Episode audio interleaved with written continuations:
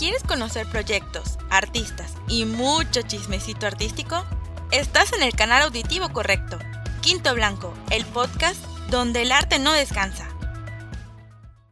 Hola, este es el episodio 39 de Quinto Blanco Podcast, el podcast donde el arte no descansa.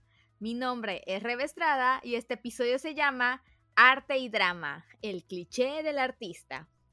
Como ya no es tradición oficialmente en este podcast, y pues aquí están Liz y Lili para iniciar el chismecito. Ah, y René, de manera improvisada, que se nos unió el día de hoy.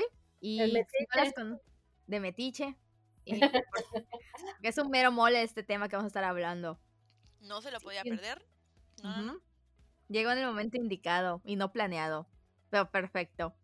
Y si no los conocen, pues regresen unos episodios y allá van a escucharlos presentarse. Pero mientras, digan al menos hola o una señal de vida por acá, por favor, por favor. Hola a todos. Hello. bueno, ya los conocen, así son de tímidos. Hola, hola. Qué profundo. Profundos. Profundos pensamientos. Al rato van a salir las verdades. Pero ya podemos ir iniciando el chismecito de hoy con el cliché del artista. Creo que todos acá hemos escuchado el cliché del artista de que te vas a morir de hambre, creo que a todos nos lo dijeron, o no, cuando, cuando pones la galería, que te vas a morir de hambre, y sin fin de memes que hasta nosotros nos reímos en el proceso, pero para nosotros, ¿qué es el cliché del artista? No sé si alguien quiere comenzar primero o yo comienzo. Pues, hola, ¿qué tal? Mi nombre es René Romay. Somos el equipo número dos. Somos, el equipo número 2 de la secundaria técnica Quinto Blanco. Y venimos a presentarles este tema. Y venimos a presentarles este tema. Bueno, el cliché del artista. ¿Qué es el cliché del artista? Vamos a empezar por ¿qué es un artista? ¿Qué es un artista? ¿Qué hacemos? Pues ¿Qué es el arte?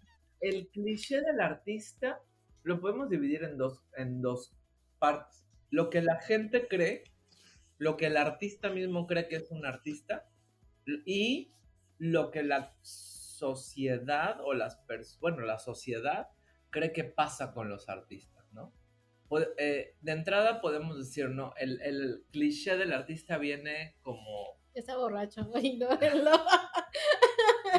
Viene... Tú déjalo, es, es así fluyen las ideas, fluyen mejor borrachos o tomando sustancias legales o no.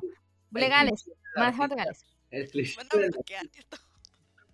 Viene, viene de la bohemia. de, ajá, exacto, de la bohemia. De la cerveza. Lo que se vivía en ese entonces, de cómo vivían los artistas de esa época, ¿no? Y recordamos la bohemia, se dio en, en, en París, donde habían estas personas. En, que eh, en, Montmartre, en Montparnasse, pues que se llegaban a París a producir, ¿no? Pero entre la producción y demás, había, Lizeth, deja de reírte, por favor. había toda esta, pues, ¿cómo se le puede decir? Esta convivencia, esta convivencia en donde se ingerían sustancias alcohólicas y otras sustancias Ajá, donde pues la gente perdía la conciencia y pues vivían como en un en un, planeta en un planeta diferente, en un Halloween eterno, ¿no? Entonces, ¿a qué se dedicaban estas personas? A pintar, a filosofar. Músicos. Exacto, o sea, habían músicos, pintores, o sea, el artista no solamente se refiere a, artes, visuales, artes plásticas, sino a, todo lo demás, ¿no? A la, música, al cine, a los, a, a los actores, a la actuación. Entonces, estas personas tenían como este halo de que no pertenecían a la sociedad, ellos vivían de una manera diferente, no se, ¿cómo se llama? No se atacaban, acataban. acataban no, no acataban las reglas, el sistema, iban contra el sistema y demás, ¿no? Eso es lo que viene siendo el, el cliché del arte, ¿no? El, esa, esa cosa mágica y fantástica de borracheras y creación. Y alucinaciones. Eso, ¿no? Y alucinaciones. Luego viene lo que la gente cree, ¿no? Ya en el mundo moderno, o sea, en nuestra época, en el mundo contemporáneo, es el artista no sigue las reglas este, no, pues mira, es normal porque él es artista, entonces como que la gente empieza de una u otra manera a subir, a poner en un pedestal al artista, que pues no tiene nada que ver porque al final el artista es un ser humano que pertenece a una sociedad y tiene deudas, tiene necesidades emocionales, económicas y demás, ¿no? Como que ahí, nos, ahí podemos dividir la, las cosas, ¿no? lo que la gente cree y lo que el artista cree que es un artista. ¿Alguna quiere decir algo? Yo muchas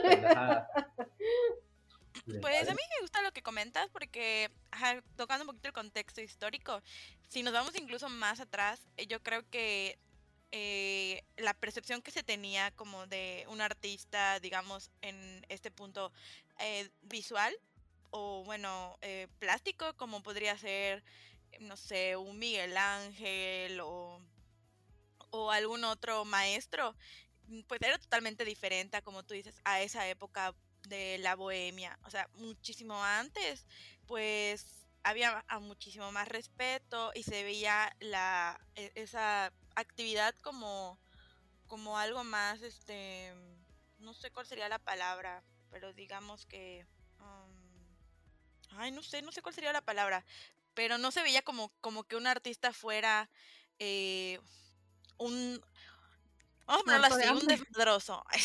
¿Un qué? Un muerto de hambre.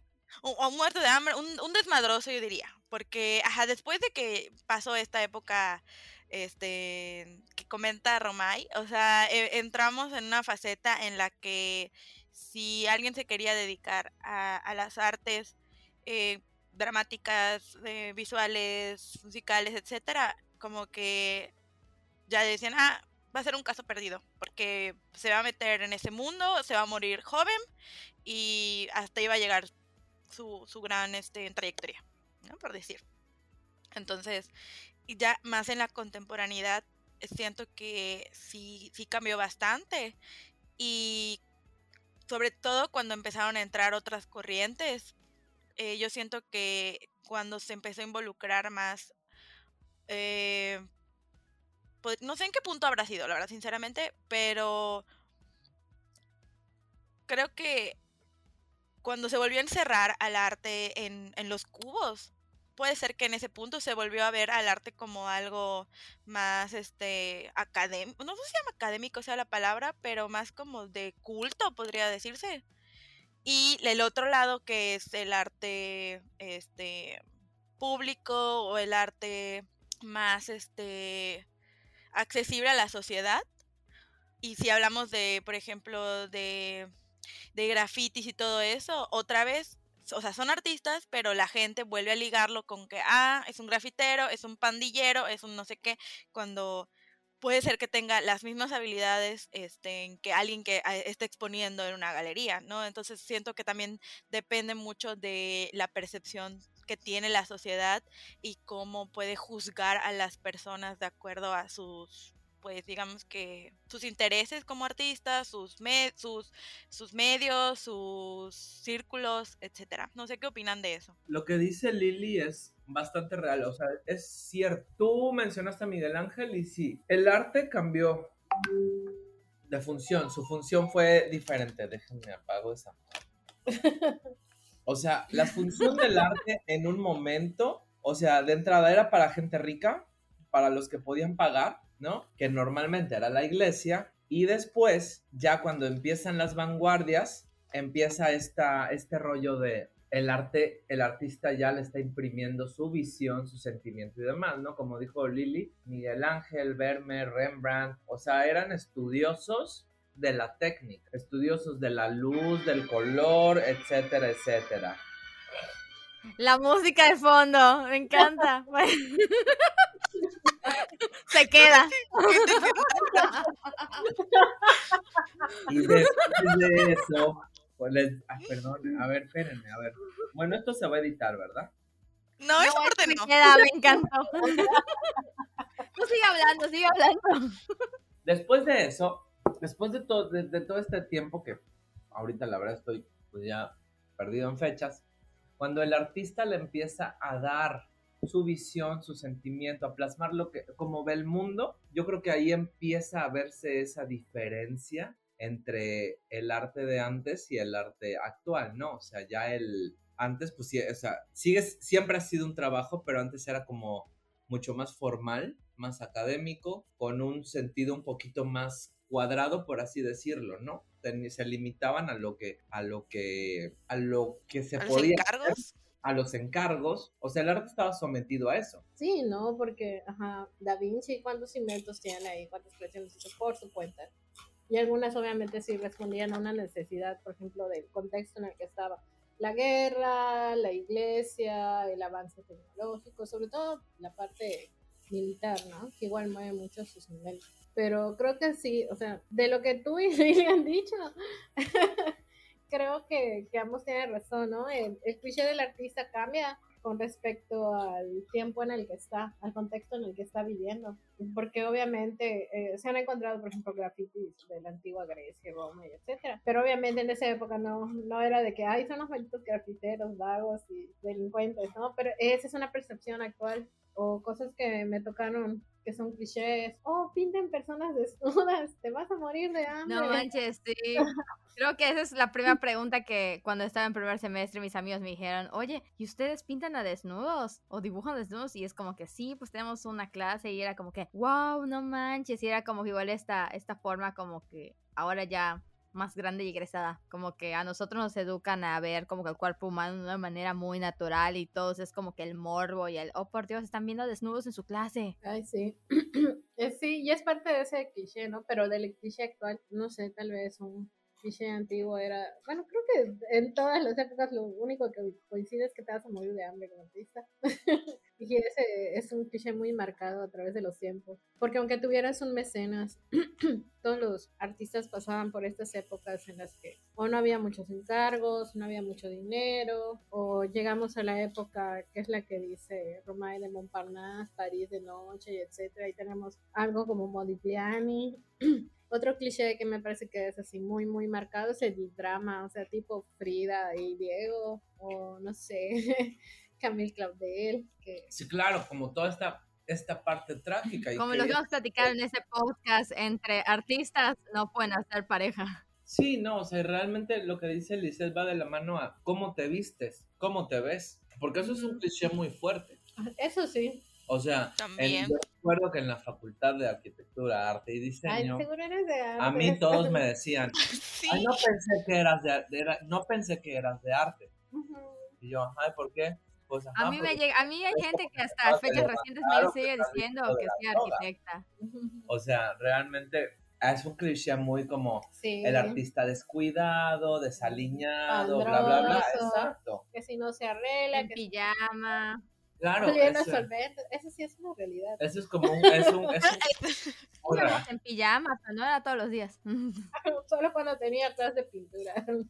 Aunque fíjense que hay algo que yo aprendí en mis prácticas profesionales. Yo estuve en el taller de escultura del maestro Alejandro Farías. Este, mm, saludos maestro, por cierto, por si no se escucha. Y yo recuerdo así muy vívidamente una ocasión en la que él tenía una cita muy importante para con un cliente en el que iba a presentar un proyecto y este pues pasó de estar como que con ropa de trabajo que camiseta y lo que sea que se ensucia, etcétera, mascarilla y todo el show, se cambió y se puso como que una camisa de vestir, este un pantalón este bien planchado, unos mocasines y todo y eh, esa cuestión y pues se veía muy diferente y yo recuerdo que no sé cómo estuvo, no sé si alguien preguntó de mis compañeros o él lo dijo nada más, la verdad ahí se las debo, pero sí recuerdo que nos dijo que, o sea, en ese sentido, o sea, sí dijo, siempre tienen que pensar este el valor que tiene su obra. O sea, yo entiendo que eh, tiene un valor, eh, me dice, conceptual, pero también tiene un valor económico. Entonces, piensen bien, o sea, cuando tengan citas con clientes eh, y posibles estén compradores, eh, su presentación es importante. Dicen, no es lo más esencial, obviamente, pero sí tiene, o sea, como que sí repercute un poco, aunque no nos guste, pero es la realidad. Entonces, pues sí nos dijo así como de que tengo que ir bien vestido, o sea, prácticamente nos dijo, tengo que ir bien vestido, eh, y, pues como una sugerencia, fue un consejo, como cuidar esa parte de, de justo eso, vernos profesionales también y que sabemos de, de, qué vamos a hablar y que sabemos vender nuestro trabajo también. Entonces, pues a mí se me hizo muy interesante. La verdad es que yo no lo había pensado, pero pues, pues al que, el que guste, ¿no? O sea, está esa, ese consejo que a mí me dieron una vez. Pues si alguien lo quiere aplicar, pues ahí está. Se los comparto. Claro, recordemos que siempre nuestra forma de vestir repercute en tu ano, perdón, en el ánimo. Tu ánimo. manera que ve la persona. O sea, realmente, realmente creo que es súper importante la presentación. Es, es muy importante, sobre todo, por ejemplo, en la, en la ciudad que vivimos, en Mérida, pues que todo es apariencias. Apariencias o aparte de calor y humedad pues, y, e inundaciones cuando llueve. como hoy saludos. Pues es muy importante no la gente confía más en una persona que se ve medianamente presentable a alguien que pues nada que ver a menos que ese alguien ya sea o ya tenga un nombre a nivel mundial a nivel ajá, mundial intergaláctico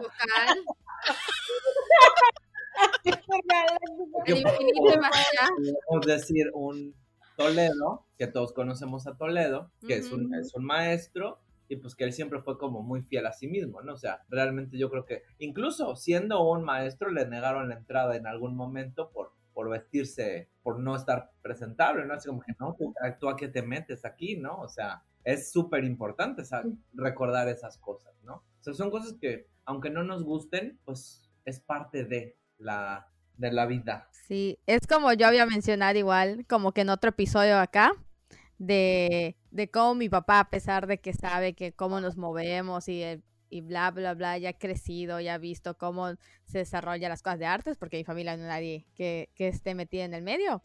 Este, una vez que me fui en shorts a una, a una exposición, me dijo así como que, ¿vas a ir así? Así, no por el hecho de que sea un short y sea muy corto, sino porque el hecho de que un short y como que ir a una exposición en un museo o en un lugar así, como que la gente que no está metida, como que impone mucho el lugar. Entonces, como que, pues sí voy a ir en short a, a, una exposición. Entonces, como que va mucho de la mano con eso que estamos mencionando de, de que debes ir presentable, entre comillas, a un lugar así. Y retomando igual el punto atrás un poquito del cliché, iba a comentar que creo que así como estábamos diciendo que está el cliché del, del que se va a morir de hambre y que qué vas a hacer tu futuro ya te desgracias la vida, creo que está este mismo cliché de que el arte es solo para ciertas personas. Está como que todo lo contrario. El arte es como que para las personas que tienen cierto nivel adquisitivo o cierto estatus social que pueden adquirir el, producto y muchos se cierran a eso cuando pues el arte igual los que lo trabajan están como puede ser como que abierto para todo mundo no solo el arte el arte visual sino que música teatro danza etc etc etc sí está como que muy marcado ese pues sí, ¿no? Cliché, cliché, cliché, ya dije mil veces esa palabra. Sí, eh. estás tomada, amiga. Vas a borrar eso, Jordi. Eh, que cuenten cuántas veces se repite y que nos digan en los comentarios. por cada vez que mencionemos cliché, hagan de este episodio un juego de amigos en la borrachera. Fíjate, yo recuerdo a una anécdota o sea, de la universidad en la que una, una una, una, una maestre, se vea más acá, este, dijo, si no tienen dinero no estudian artes. Ah, de casualidad es una que... Ah, sé quién habla. De pintura. Claro, o sea, y eso es... el profesor te haga un comentario así tan, tan clasista y tan cliché eres artista, eres pobre y no tienes para pagar. Claro. O sea, y creo que ahí seguimos como repitiendo eso. O sea, y, y no es como que incluso lo, no es como que lo, lo querramos, pero se repite mucho, ¿no? Es como una, que, una casualidad que, que, sucedan estas cosas, ¿no? Porque los artistas o vienen muy, muy de abajo o vienen de arriba, ¿no? Es algo que pensamos más o menos en el capítulo anterior, ¿verdad? Sí, en, el de talento versus... Ah, se me olvidó cómo se llama ese episodio, pero ahí lo escucharán cuando salga. Autodespedida sobre el podcast. Bueno, preparación versus talento. Siga, siga, siga. sí, sí. Ajá. tocamos más o menos este tema y creo que igual va de la mano, ¿no? es un cliché que, que necesitas un mecenas o que necesitas el apoyo de alguien más. Obviamente el camino no te va a ser más fácil. Claro. Si no tienes nada de eso o un apellido porque perteneces a cierta familia o tu familia te dé todo el apoyo. Y digo, no es que esté mal, solo que pues no todos vamos a tener el mismo camino. Vamos a tener que recorrer lo mismo. Y sigue estando dentro del cliché de los artistas de que si alguien consiguió un patrocinador o un mecenas, o si qué hiciste y conseguiste el apoyo de X persona, pero pues no siempre, o, las becas, bueno, un cliché actual sería las, becas, ¿no? O sea, si obtienes becas porque eres alguien súper, súper chingón, ¿no? Y nada que ver. No, no, no todos los que tienen becas de Funka y demás, es que sean realmente muy chingones, o conocen a alguien, o tuvieron mucha suerte, o sí son muy chingones, pero pues no todos van a ser así, y ese es otro. Y no son chingones por estar participando allá, simplemente es porque lo son y listo. O sea, que, que, se hayan metido allá aparte, pues es otra cosa, pero... Claro, la otra que viene muy fuerte es la historia de vida dramática, ¿no? O sea, el, por ejemplo, yo recuerdo que en alguna ocasión que estábamos aplicando para una beca que no nos dieron, un amigo puso su semblanza, ¿no? Y entonces en la semblanza puso hijo de madre soltera, o sea, cosas así como muy dramáticas, ¿no? O sea, su padre lo abandonó cuando... Aquí de nuevo otro, el cliché del drama. ¿Qué onda? O sea, porque queremos también. Y bueno, creo que no, eso no se, no aplica solo al, al, artista, sino a cualquier persona. Nos encanta tirarnos al drama, al artista más, porque sentimos que si nos victimizamos, logramos más. Esa es como una, algo bueno, una perspectiva que tengo de, de, este rollo. De hecho, en el capítulo de febrero tocamos algo sobre eso, que, que, los artistas están totalmente plagados de drama y también entonces otro cliché, ¿no? Que para ser artista, de, independiente de si eres actor, eres pintor, eres músico, etcétera, eh, necesitas tener una vida así súper dramática para sacar tus traumas y eso, sacarlo y reflejarlo en el arte. No necesariamente, puedes hablar de mil cosas en el arte eh, y, y crear arte sobre mil cosas más y no necesariamente va a ser todo sobre tus sentimientos, tus traumas, tus detalles, tus problemas mentales, etc. Eh, incluso hasta eso, o sea, muchos piensan que, ah, es que cuando tocó fondo o cuando le pasó ese acontecimiento tan trágico, fue cuando generó su mejor serie o sus mejores obras o fue cuando descubrió su, estilo, su, uh, o sea, nada que ver, ¿no? O sea, no, no, que en algunas ocasiones pues fue simultáneo, pues ok, pero no necesariamente tienes que vivir algo como que súper trágico o, o, te tiene que pasar algo muy, muy así como muy dramático para que puedas generar algo de valor o algo interesante, pero pues sí se tiene mucho esa idea de, ah, este, no sé, la, época azul de, Picasso, mil ejemplos. La verdad es que hay un montón de ejemplos que, que podríamos estar enlistando y ahí nos llevaríamos toda la hora de esto. Mm, en que estabas diciendo eso, y bueno, en que estaban diciendo esto de que no todo tiene que ser como los sentimientos, no sé, me acuerdo mucho de la escuela, así regresando a la facultad, de que, de que siempre nos, por ejemplo, nosotros tuvimos estas materias en proyectos de ciudad, pertinencia, este, no me acuerdo, ecología y todas estas cosas que igual nos hacían salirnos un poco como que del tema de los sentimientos. Me yo no tomé la materia de proyectos artes, pero me acuerdo que el de proyectos artes era como que más libre, y así todo el mundo sacaba no sus traumas, pero así como que estas cuestiones más sentimentales. Y por ejemplo, a mí siempre, aunque pues retomando otra vez mi tema de tesis, que fue algo más personal, y sí un poco más sentimental de todas formas, pero mis temas favoritos siempre han sido estos como que la pertinencia y la apropiación del espacio público y el y ay, pues sí, apropiación del espacio público y todos estos más que los sentimientos y, todo esto. Aunque fíjate que no todos, bueno, hablo de mi propia experiencia, yo el tema que elegí, yo sí llevé eh, proyectos de arte y pues yo elegí el tema del tiempo y la verdad es que no fue por algo que fue porque me interesa mucho e-, ese, ese tema. Se me hace algo inmenso, eh, algo muy misterioso. Me encanta el tema del tiempo y tiene diferentes significados dependiendo desde dónde lo toques. Pero también recuerdo compañeros que fue su oportunidad para sacar proyectos que tenían en la cabeza y que no encajaban en una pertinencia social o en un proyecto de ciudad o de tecnología como tal. Entonces, si era su espacio libre literalmente, pero no, no todos fueron como que hacia el sentimentalismo y no sé si fue por mi generación o, o qué onda, pero yo sí no, no, recuerdo que todos hayan sido así como de el drama, hayan aprovechado para hacer eh, proyectos sobre sus momentos más traumáticos de, que han tenido trágicos o, o, este, o puntos de quiebre pero este, pero sí, digamos que era el más libre como para desarrollar esas cosas. Eso sí es cierto. ¿Alguien más? Otra de las cosas, otro, otro de los puntos creo que importantes tocar es el amor en el arte. Ay, no. ah, ya lo tocamos en otro episodio. Chao. No, pero eso es un cliché muy fuerte, ¿no? O sea...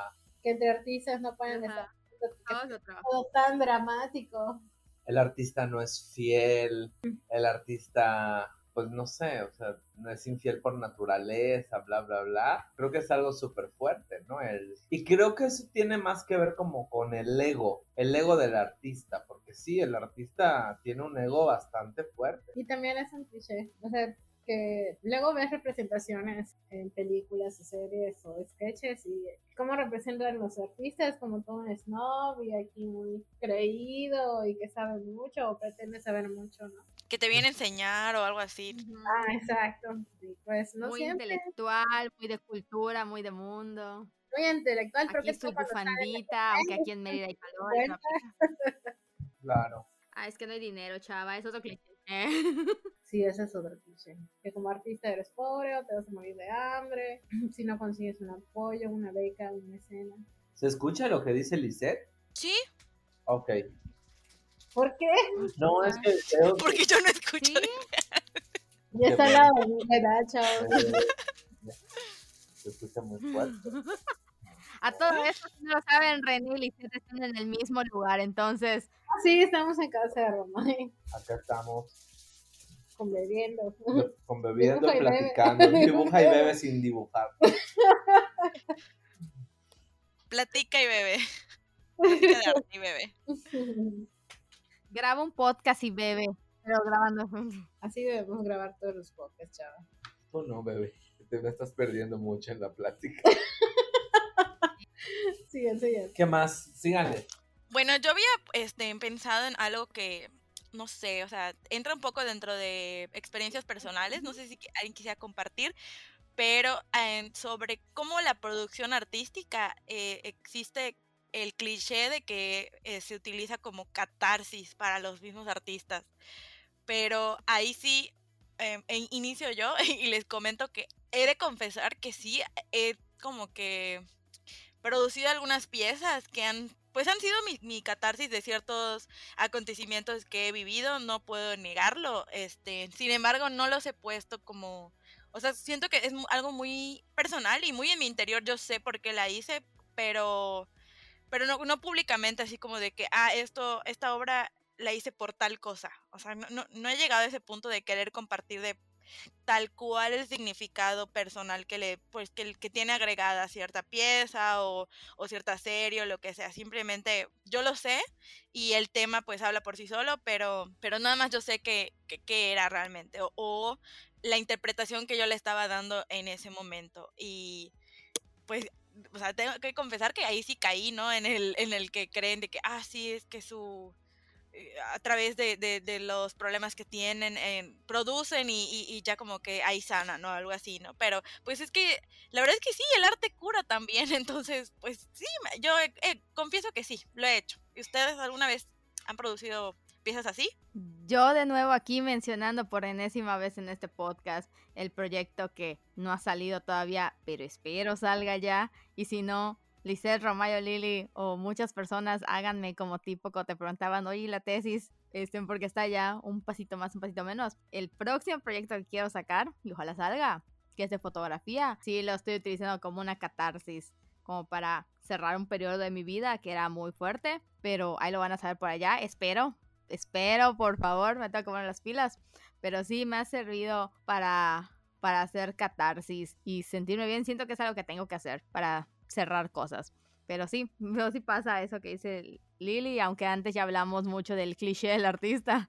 Y quizás esto pueda ser un cliché, pero igual es muy bueno para la salud mental estas cosas. No sé si Liz y René del otro lado del, del estudio tienen algún comentario igual. Eh, sí, bueno, de hecho, le, bueno, esto lo comenté en el podcast de, de febrero, que hubo mucha catarsis en ese podcast. Y hace un ratito le comentaba a Romay que hasta no hace poco, hasta mi obra era, o yo la enfocaba a, a crítica social o a mis gustos sobre literatura, ¿no? O sea, hace representaciones de monstruos, de novelas de terror, de gótico, etcétera, ¿no?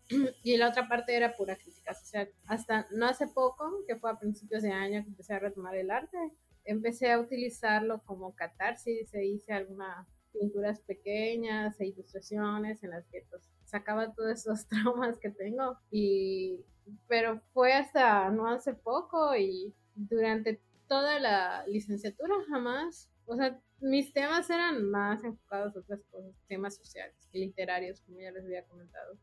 Sí, o sea, definitivamente el arte es una catarsis, o sea, sí. Pero tú sabes mucho el arte como catarsis. ¿no? Sí, yo sí utilizo muchísimo, o sea, casi todo lo que yo produzco tiene que ver conmigo, con mis sentimientos, a veces no, a veces no sé realmente, ¿no? Hasta que lo termino y me empiezo a cuestionar por qué hice esto, por qué dibujé una jirafa, por qué dibujé un perro, por qué dibujé una paloma, y, y dices, ah, yo creo que viene por acá. Entonces, para mí sí, o sea, para mí el arte es una catarsis, o sea, creo que y creo que es muy complicado, ¿no? Porque no siempre te sientes con, con, la inspiración o con las ganas de hacer algo, ¿no? O sea, viene, produces porque necesitas sacarlo de alguna u otra manera. Entonces, creo que nunca lo he hecho como muy consciente de, ay, voy a poner aquí un perro muerto porque significa mi perro. No, jamás. O sea, nunca.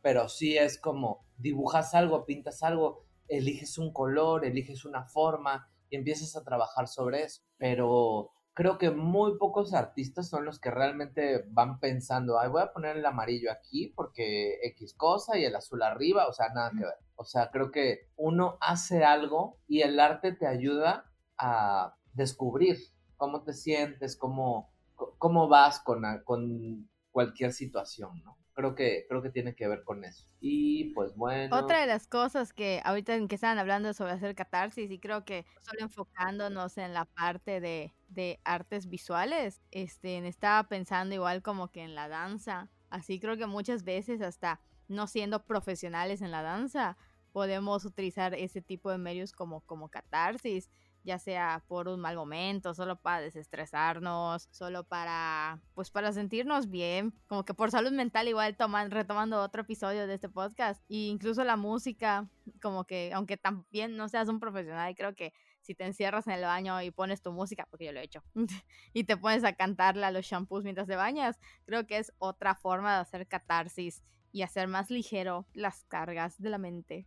Sí, yo creo que aquí entra no solamente, pues, aunque sí estamos hablando sobre los artistas como tal, pero incluso los que lo consumen, lo que se trabaja, lo que se produce, pues sí, sí es un, un medio como para eh, sentirnos este, conectados con algo también, yo siento. Entonces, eh, aunque sean los momentos en los que nos sentimos como que, que nadie nos entiende o que que no sé, que, que no, no, no hay alguien que, que, haya pasado por algo similar a lo tuyo o lo que sea, siempre habrá alguna pieza artística, sea auditiva, musical, visual, lo que sea, que de cierto modo tú te sientes identificado y te ayude probablemente a, este, a hacer más llevadera la situación, por decir un ejemplo. Pero igual, o sea, aunque no seas un profesional, pero como dice de Rebe, o sea, si disfrutas de hacer algo, pues sí te puede servir como para, para trabajar en tu, en tu propia salud mental.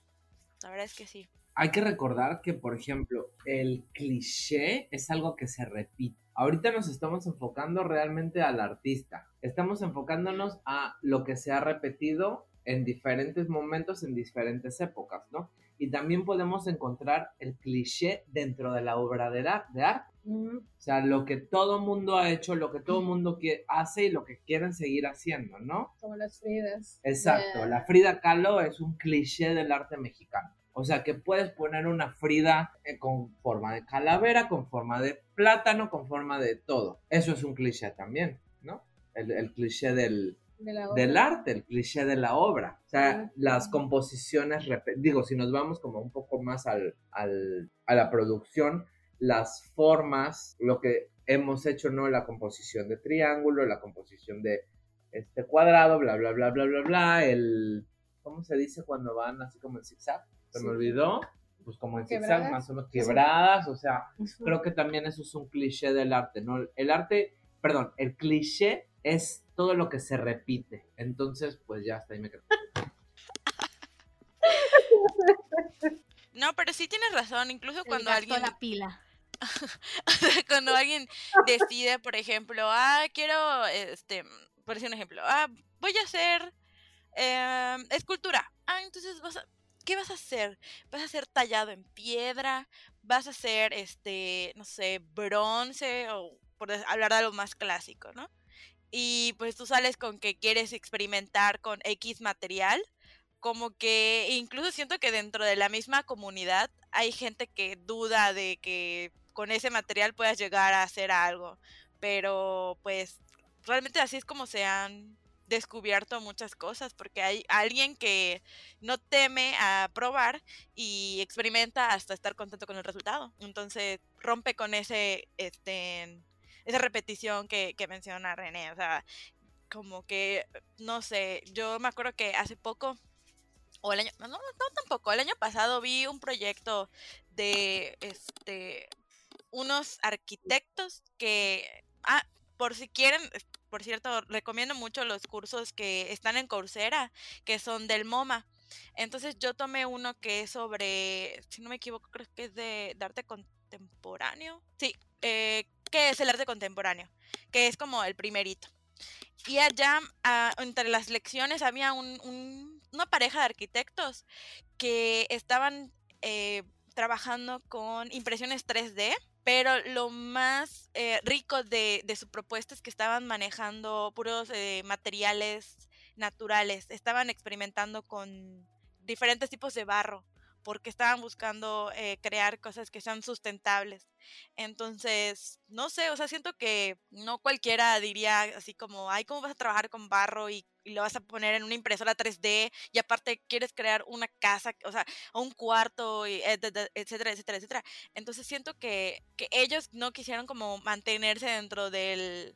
Eh, ah, sí, somos arquitectos y hacemos cosas con concreto. O somos eh, arquitectos que estamos haciendo, o somos artistas y voy a hacer escultura y este, tengo que o tallar o tengo que este, eh, ir agregando, hacer una composición. O sea, no, sino jugaron con lo que ellos conocen, con cosas que les interesan y de ahí van surgiendo las propuestas. Entonces, pues sí, o sea, realmente creo que en cuanto a producción artística, justo cuando rompes con esos patrones es cuando surgen cosas más interesantes. Sí, fíjate que eso que mencionas, Lili, es súper, súper importante. Me gustaría leer una definición de cliché, ¿no? ¿Qué es un cliché? En cultura, un cliché es toda secuencia o elemento que se ha tornado común entre el público creador y consumidor. Se tratan de elementos que se han repetido tantas veces que han perdido la frescura original. Es por antonomasia conocido por todos. También suele ser asociado a la falta de creatividad. O sea, ¿a qué nos... Aunque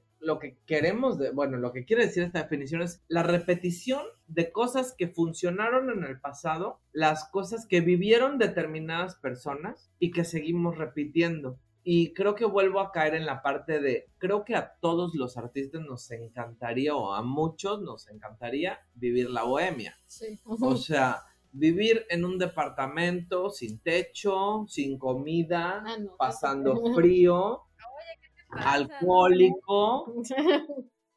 Realmente, porque todas esas cosas, querámoslo o no, forman parte de lo que es ser un artista, lo que la gente cree que es un artista, el cliché del artista. Entonces creo que es importante ir rompiendo esas cuestiones, el decir no porque me, no porque me vista mal, no porque apeste, soy un buen artista. Sí, es correcto. Exacto. Yo creo que es muy importante ir yo he conocido algunos así, ¿eh? sí, claro. Sí, así están y se creen el cliché. Y ellos son un cliché, ¿no? Y yo, hmm, ok.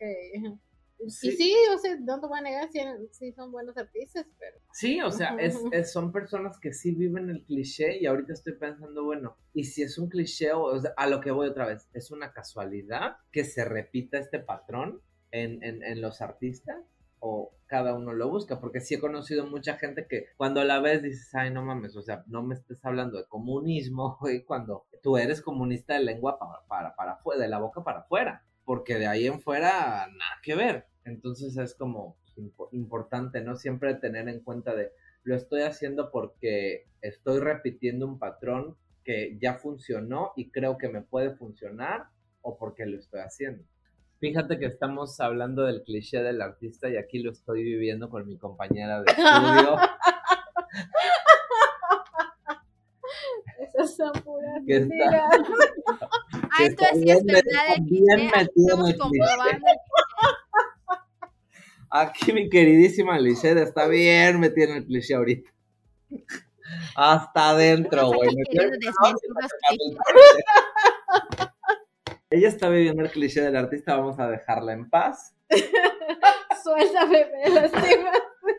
En honor a este momento voy a subir un cliché a mi, a mi, de un TikTok que le hice a Lisette a mi Instagram. Ay, no, Ahí está, por ejemplo, algo, algo que podríamos, bueno, eso ya no tiene tanto que ver con el arte, pero creo que TikTok es el generador máximo de clichés del mundo. Porque... Que les dicen tendencias. Claro, o sea, que ahora es una tendencia. O sea, tendencia a repetir lo que ya alguien más hizo. Entonces, cuando ves a la misma persona cantando La gata bajo la lluvia de una manera chistosa y dices, güey, no mames, ya, ya, ya, lo vi mil veces. O sea, en Fulanito estuvo chistoso. Ya en ti, güey, pues ya después de 30 veces, pues dices, pinta, píntate algo, güey, a ver qué te sale, güey. A ver, cántate. A ver, cántate una de Paquita. Rata de dos patas. Aunque también luego... ¿Qué pasó? Nada, Liz está ahogándose. Ah, que, que también hay unos canales, o algunos perfiles, creo que se llaman perfiles en TikTok, que, o sea, utilizan como que, o sea, hacen clichés de, no sé, nacionalidades o de, de ciertas culturas y empiezan a decir, no, que porque soy, no sé, no sé, no sé, no quiero meterme con ninguna cultura, pero por soy X cultura y todos los de X cultura, eh, si escuchamos tal palabra, pensamos en esto. O si vamos a casa de alguien, hacemos esto. Y pues no siempre es así, pero eh, uno que no conoce sobre esas culturas eh, y consume eso, puede llegar a creer que sí, que todos hacen eso, que todos piensan en eso y, y, y puede ser el cliché del, del, del, mexicano, la imagen de que vienen los extranjeros y se sorprende cuando ven que no hay este, cactus por todos lados, desierto y gente con bigotes como Pancho Villa o cosas así. Nos dicen, ay, ¿qué pasó aquí? O llegan a la Ciudad de México y ven que pues es una, una Monopoly y una ciudad y todo eso. Entonces es como ay, ¿y dónde quedaron mis rancheros? Entonces, no sé, siempre hay clichés en, en todos lados también. No te, no te quiero humillar, pero Como el cliché de aquí de que las bombas. Oye, espera, espérate, no te quiero humillar, Lili, pero ¿es Monopoly o Metrópoli? Pregunta. Ay, perdón, sí, es Metrópoli. Quita eso, Jordi. Pon nada más ciudad.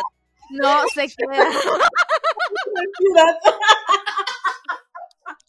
Buenísimo, güey. Eso estuvo muy bueno. Ustedes lo están tomando y a mí me está haciendo efecto. ¿Qué está pasando?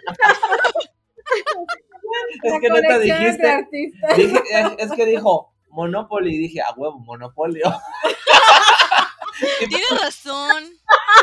México es el juego, el juego de mesa. Y si hay la versión de México.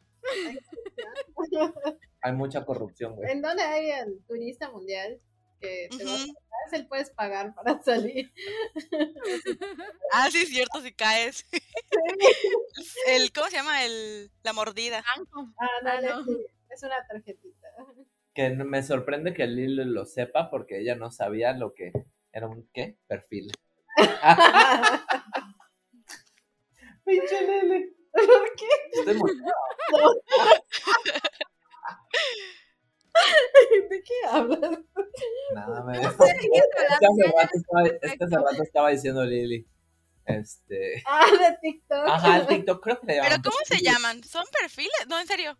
Claro, no tengo ¿no? idea. Pues pues, Es igual que. No para mí idea. igual, ¿no? Todos son A ver. Rebeca, tú usas TikTok. ¿Qué tiene? ¿Cómo, ¿Cómo se llama? llaman? ¿Es perfil? ¿Qué ¿Son perfiles igual? Sí, Ah, no, todas las redes tienen su perfil, ¿no? Sí, pero vamos a, Me dio mucha a risa. va. despedir a Romayo hoy. Lo saca de su casa, de su propia casa. Me llega, le digo, bienvenido, le digo. Bienvenido, pásale. Siéntase en casa. Ahí está, creo que, bueno, ya tocamos este tema, pero ¿los artistas son dramáticos por naturaleza? Sí, no, ¿por qué? ¿Qué opinan? ¿Qué dicen? Ay, Dios. Sí, o sea, Sí. A o sea, regularmente a todos los seres humanos nos encanta el drama. A todos nos encanta decir, guay, güey, tuve que tomar un camión con la lluvia, me, me inundó". o sea, nos encanta el drama a todos. Si nos vamos por eso es ligero. Echarle salsita a los tacos. Ándale. Claro, o sea, a todos nos encanta y creo que sí es parte como del ser humano, no solo del artista.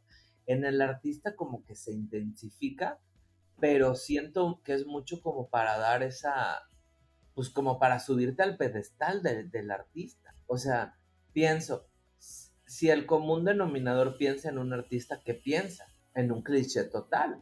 En los artistas parisinos que vivían así hacinados y sin dinero y demás. O sea, el común denominador piensa eso del artista. Aunque no sea cierto, porque hay que recordar que hubieron muchísimos artistas muy dedicados que se dedican realmente a eso durante las vanguardias. Por ejemplo, Chagall. Aunque también ese güey tuvo una vida trágica. Pues es que. ¿quién- No creo que quién por el... de- Claro, todos A ver, ¿qué artista que ustedes recuerden en sus clases de historia del arte no tuvo un pasado dramático? O su obra no haya llegado a un punto dramático. Claro, claro, sí, o sea, es... es como- ajá, pero...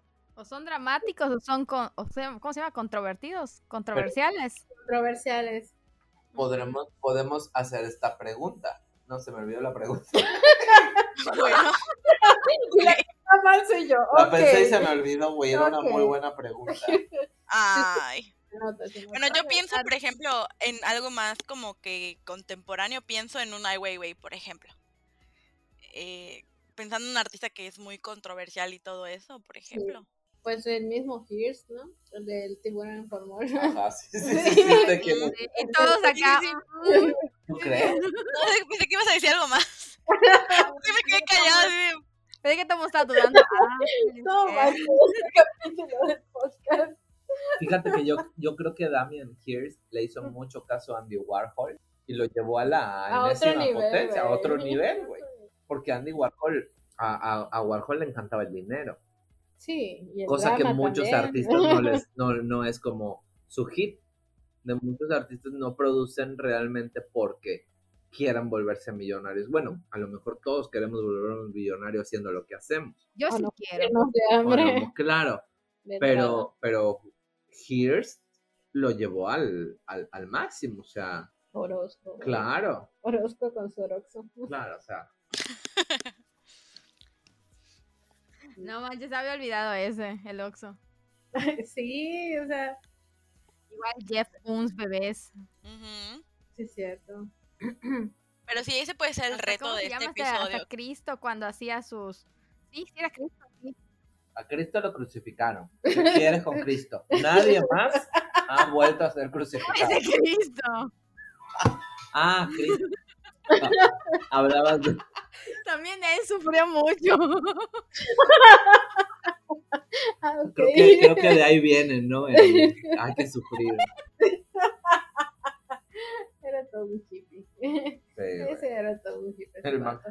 ¿Cómo, cómo decía? ¿Quién decía que era el máximo comunista? Había un político que decía que Jesucristo era el, el máximo comunista, una mamá así. ¿Por qué estamos hablando de No eso? sé, güey. Este, Yo lo que les, lo que les quiero decir es que el reto, yo creo que el reto de este episodio puede ser, este, si alguien se atreve, que, que ponga así algún artista que conozca, que en su vida haya sido súper tranquila, su obra también, y que todo haya sido así como que paz, armonía y felicidad. Si alguien conoce a alguno, que, que lo diga. Vamos a poner comentarios allá en las stories y ya saben, si desaparece la story, nos mandan un inbox, un correo, un WhatsApp, un, un DM y nos comentan, dejen su comentario por ahí. O en las preguntas de aquí, igual de si están escuchando en Spotify. Sí, sí, sí. Es el reto de esta vez. Espérate, ya armamos la discusión aquí. Estamos hablando de la discusión de hecho de lo que dijo ella, este, Lili. Este, ¿De le digo, Cristo? Joaquín Eh. Sorola. a ver, Lili, a ver, de entrada ese no es Sorola, güey. O sea, Joaquín Sorola tuvo drama en su vida. Es que estábamos hablando de que, ¿qué artista? Dime el nombre de un Ajá. artista que no le conozcas drama. Y me dice Joaquín Sorola y le digo, pero si yo voy y leo su biografía, ¿no va a haber drama? ¿Alguien se acuerda de Sorola? Era el No, pintor. la verdad no. ¿Quién era? Creo que pintaba, ¿qué era? Impresionismo. Es- La luz era el tema. Apoyaba la luz, la Sí. luz natural. era ese tema. Manet. Monet, Monet, No, Monet, Mon- los dos. Monet ¿Para tuvo vida, no estoy segura. Manet tampoco. Sí, que yo sepa así. ¿Qué No. tuvo en su pero- vida? Está buscando, está buscando. San Google a la hora del Sí, sí. podcast. Muy bien, excelente servicio. Ya les dije que estaría de los nuestros oyentes, no es de ustedes. Ay, sí. Que solo queríamos quedarnos. Van Van Gogh era del más dramático. Ya escuchamos el episodio de Leyendas Legendarias de la vida de Van Gogh. Allá Exacto. lloras, hay mucho drama. Ahí sabes, iniciando, mira, cuando tenía dos años, sus papás fallecieron en una epidemia de cólera. Bueno, eso era muy ¿Quién? común. Un cliché, un cliché de la época. Morir de cólera. Vale.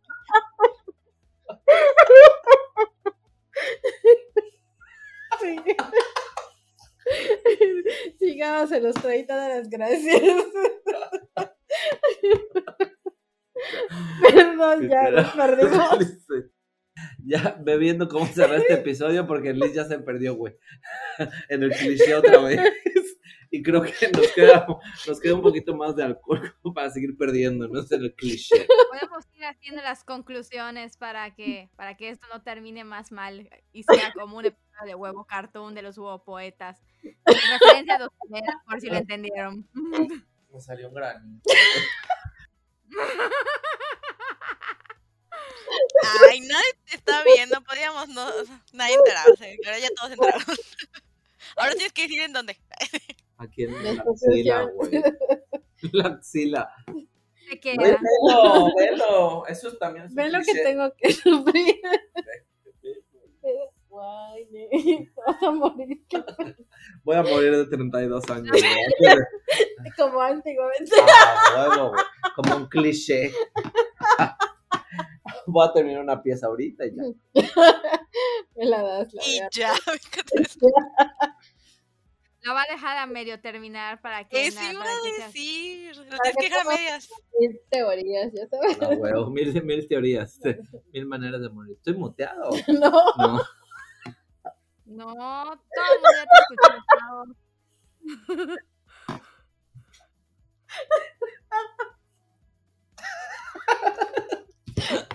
Sigue con las conclusiones Disculpe, mejor. disculpe. Pues yo creo que para ir cerrando este tema, eh, que hemos tocado varios puntos desde varias perspectivas y experiencias, podemos decir que no podemos separar como tal el drama del arte, pero yo creo que no es como que sea necesario llegar como a extremos y tanto de que nada de drama o todo es drama, sino que hay puntos intermedios y hay momentos y todo esto. Lo que sí que existen un montón de clichés de, de los artistas y del arte, de los cuales es inevitable que, que los escuchemos y que a veces, este, por coincidencias de la vida, resulte que, que pues se cumplan, digamos, en, por decirlo de algún modo. Pero más que nada, yo creo que en cuanto a producción, si, en algo que estamos claros es que justo cuando hay esos rompimientos de estar repitiendo las cosas, es cuando hemos obtenido grandes propuestas de en todas las etapas que ha vivido el, la la historia del arte hasta la actualidad. Eso sí, yo creo que es algo en lo que estamos todos de acuerdo.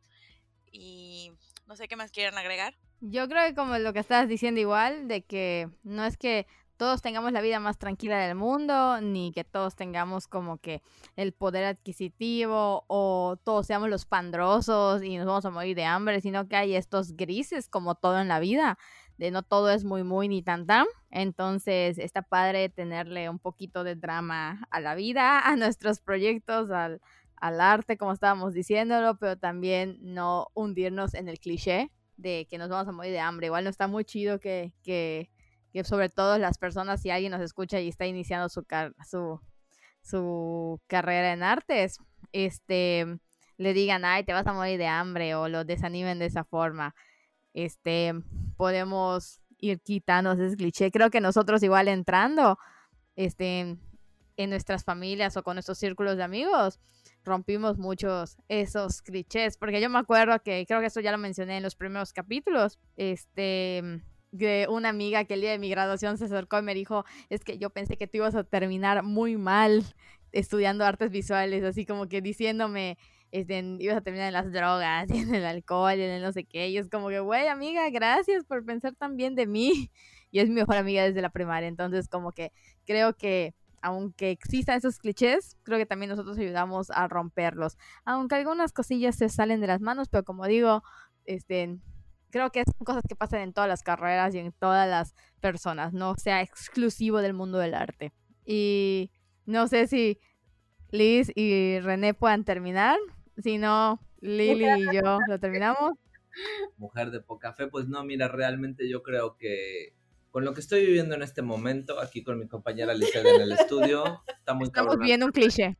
Está, muy cabrón alejarte del cliché, ¿no? O sea, caer en las drogas y el alcohol es muy lejano de nuestra realidad, pero creo que es una característica, a lo mejor alguna casualidad, es una, yo creo que más que una característica puede ser una casualidad, es algo que, buscamos, o sea, intentamos hacer una nos gusta tanto el drama que lo buscamos. Claro, claro, eso, eso definitivamente.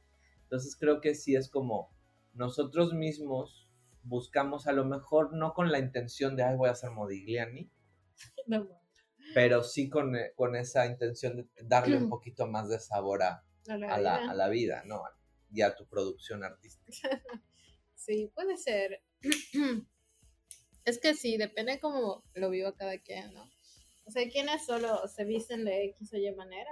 Claro. Y van al campus y dicen, soy de arte, ¿sabes? Es un cliché, pero pues todos somos parte de algún cliché. Claro, o sea, sobre todo dentro del arte. Y sí, definitivamente somos muy, muy dramáticos.